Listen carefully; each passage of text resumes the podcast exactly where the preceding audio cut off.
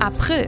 Ein großes Thema im April, die Kommunalwahlen in Thüringen. Acht Stichwahlen sind erforderlich. Die Oberbürgermeister in Weimar, Jena und Gera müssen ihre Stühle räumen. In Gera steht zum ersten Mal ein AfD-Kandidat in der Stichwahl. Neuer Oberbürgermeister der Stadt wird am Ende aber der parteilose Julian von Arp.